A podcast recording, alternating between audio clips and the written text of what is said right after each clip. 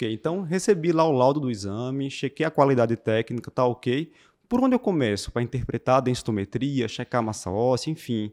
Por onde qual é o primeiro passo antes de eu dar o diagnóstico realmente de osteoporose ou osteopenia? É, a densitometria traz para a gente três valores. A densidade mineral óssea, que é uma densidade areal, ou seja, vai ver a grama de osso por área. Isso, na verdade, é até uma, um, um, um, limitador do exame, mas enfim, você está vendo ali grama por área, né? Grama, vai sair grama por centímetro quadrado.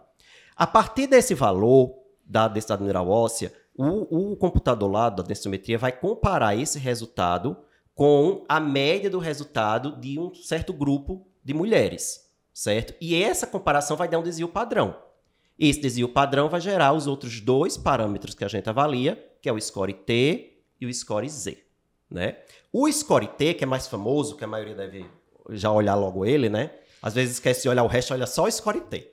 É, o score T, ele compara aquela minha paciente com as mulheres em idade jovem, certo? Que geralmente 20 a 29 né? anos. O, o pico é, de massa é o, óssea. Exatamente. É o pico de massa óssea. Então está comparando essa mulher de agora, ela hoje, sei lá, com 70 anos, com as mulheres nessa terceira década de vida, onde estaria né, com pico de massa óssea. E qual é o desvio padrão em relação a isso? E aí eu vou ver, né? E geralmente tem aqueles pontos de corte que a gente vai falar daqui a pouco.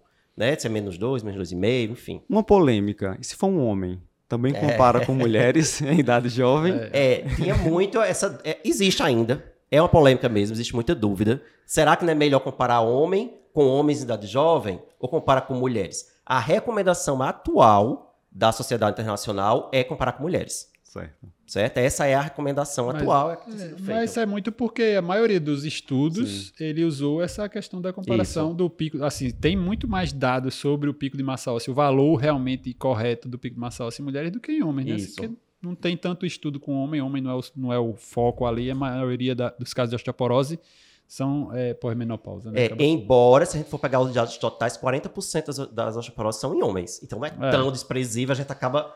A, acontece. Passa, a, gente, né? a gente deixa, acaba deixando passar e se preocupando menos no homem, mas por isso que tem a recomendação. Faz em todo homem a partir de 70. A gente precisa ter esse hábito para rastrear mesmo, porque acontece. Uhum. Ok, então T-score vai comparar aí com um grupo de mulheres entre 20 e 30 anos, certo? Isso. Em quem eu vou usar o T-score? O T-score eu vou usar em mulheres na pós-menopausa e homens acima de 50 anos. Então, o T-score é quem vai me dizer qual é o diagnóstico. Nesse, nesse grupo de nesse pessoas, grupo, os mais sim. velhos. Mulher mais 65 anos, desculpa, mulher na pós-menopausa e homens mais de 50 anos. Ok, vamos fazer o contraponto agora. E o Z-score?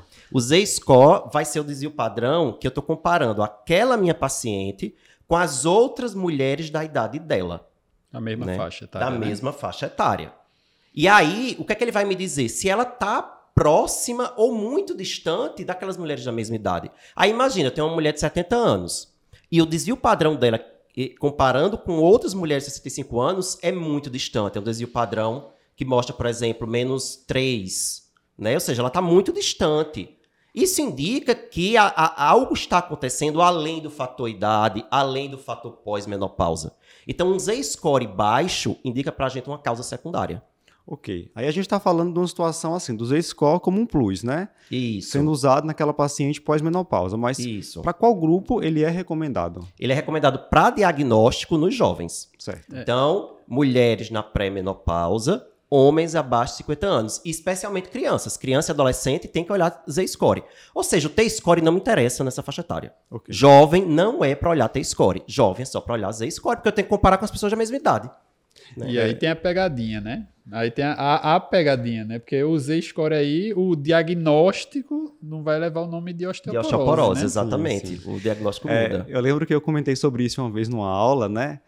T-score pós-menopausa, Z-score pré-menopausa. Eu escutei a seguinte pergunta: professor, e na transição menopausal, né? Aquela paciente uhum. já tem aí sintomas do climatério, fogachos, irregularidade menstrual. A gente vai aplicar o T ou o Z-score? A gente já pode aplicar o T. Aí. É. Então, se ela está na transição, né? O T tá ok. Mas se você também quiser olhar o Z, você é. pode também. Às vezes o que se diz muito é que se você for olhar o Z ou o T nessa faixa etária, não vai mudar muito no final das contas a conduta que vai ser tomada com aquela mulher. Então é uma mulher que já pode, sim. Está em transição da menopausa, você já pode partir da transição do Z para o T.